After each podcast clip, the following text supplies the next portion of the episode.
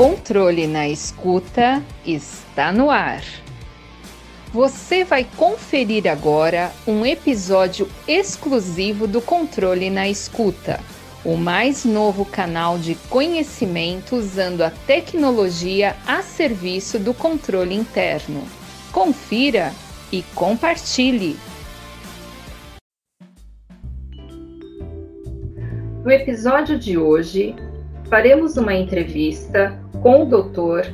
Carlos Eduardo Pama Lopes, membro da Controladoria Interna do Centro Paula Souza. O tema de hoje será a normatização como fundamento para a atuação dos agentes nos entes públicos. Dr. Carlos, seja bem-vindo e agradecemos a sua disponibilidade.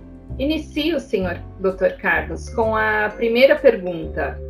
Qual a importância das normas para a atuação dos agentes públicos? Então, quando nós estamos diante de um ente público, nós temos por base ou por embasamento dois supraprincípios. O, o principal supraprincípio que norteia toda a atuação da administração pública é a supremacia do interesse público, que sobrepõe o interesse público aos interesses privados para determinados atos. E o segundo supraprincípio, que também norteia a atuação dos agentes públicos, é a indisponibilidade do interesse público, que veda aos agentes praticarem atos contrários aos interesses públicos.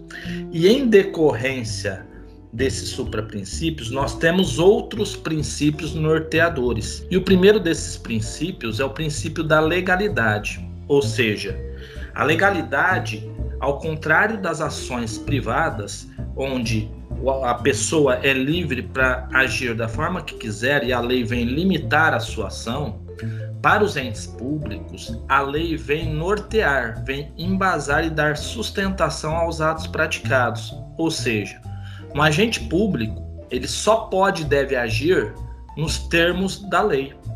Por isso a importância de uma boa normatização dentro de um ente público para nortear as ações desses, desses agentes. Por que eu digo isso? Porque um agente, quando ele atua sem esse embasamento normativo, certamente ele vai estar sujeito a responsabilizações civis administrativas e criminais.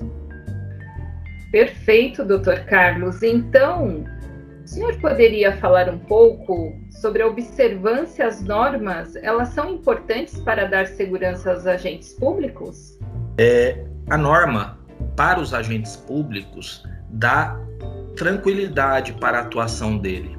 A prática dos atos realizados pelos agentes com base na norma é, vai dar uma certa é, tranquilidade e evitar com que os agentes públicos sejam responsabilizados.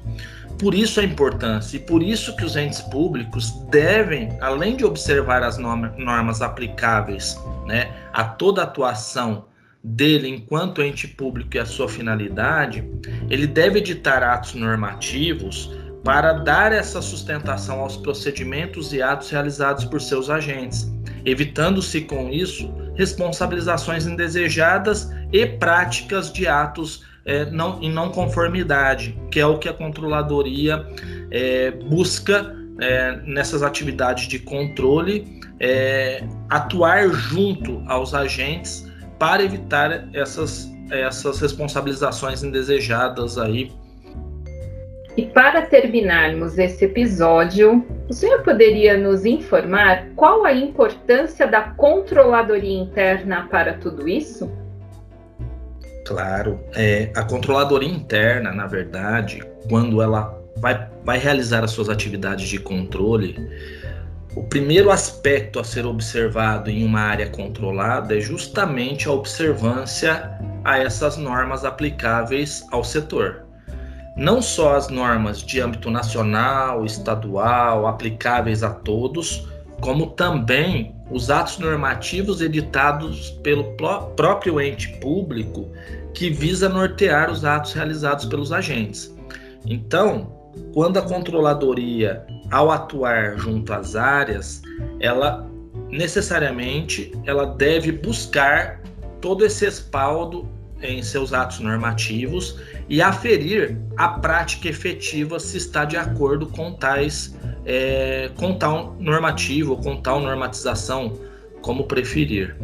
Então é, é de suma importância para todas as controladorias, quando inicia sua atividade de controle em determinada área, em determinado ente público, que ela observe toda a normatização que envolve a prática dos atos por aqueles agentes.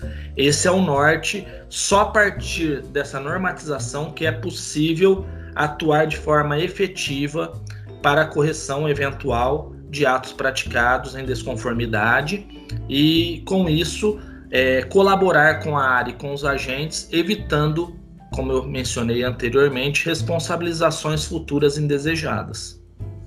Doutor Carlos, agradecemos a sua disponibilidade em nos informar sobre todas essas ações e agradecemos a você que nos prestigiou nesse podcast.